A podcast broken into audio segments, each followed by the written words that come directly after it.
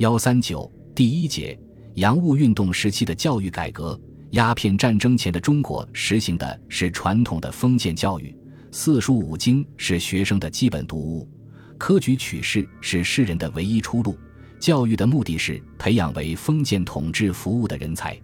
处于前现代社会的中国，教育虽已离开了家庭，但还没有固定在制度化的学校系统之中，并且国家的整个教育制度以八股文、科举取士为中心，从形式到内容都已经腐败透顶，成为束缚人们思想、阻遏人才的障碍，亟待改革。鸦片战争的爆发，使封建的中华帝国开始跨入了自己的解体的过程，出现了种种迥异于传统社会的时代特征。其表现为，在国际地位上，中国由独立的国家变为半殖民地国家，被迫放弃闭关政策，走向世界。在经济领域，传统的小农经济受到冲击，新的因素开始出现；在社会上，新的社会因素开始出现。已于传统农业社会的区域性工商社会逐渐产生，国际联系的扩大尤其外交事务的频繁，经济领域的变化尤其机器生产的发展，社会基础的异动尤其社会主体文化素质的提高，如此等等，都迫切需要一种类似近代西方学校制度那样的新式教育的出现，以适应中国社会发展的需要。第二次鸦片战争的失败和北京条约的签订。极大的震撼了清政府，朝野上下痛感创举痛深，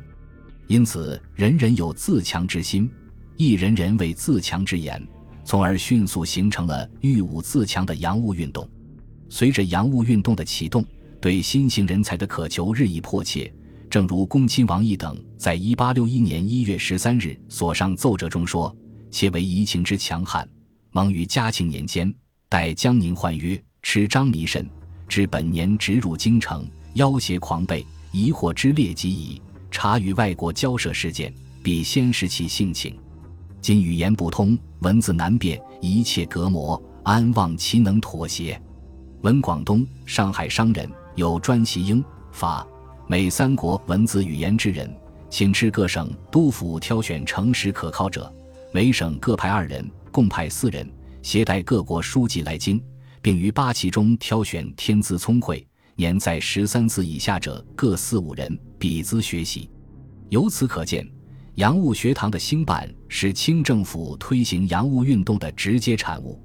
洋务运动起始于十九世纪六十年代，到一八九四年，随着甲午战争的失败而宣告结束。在这为期三十多年的时间里，洋务派先后创办了外语、专业技术。水陆师武备三种类型的学堂，还兴办了留学教育、改革书院。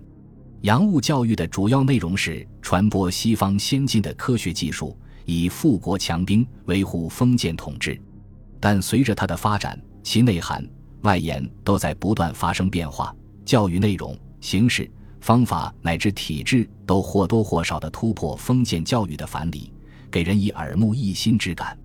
为后来资产阶级的教育改革奠定了基础。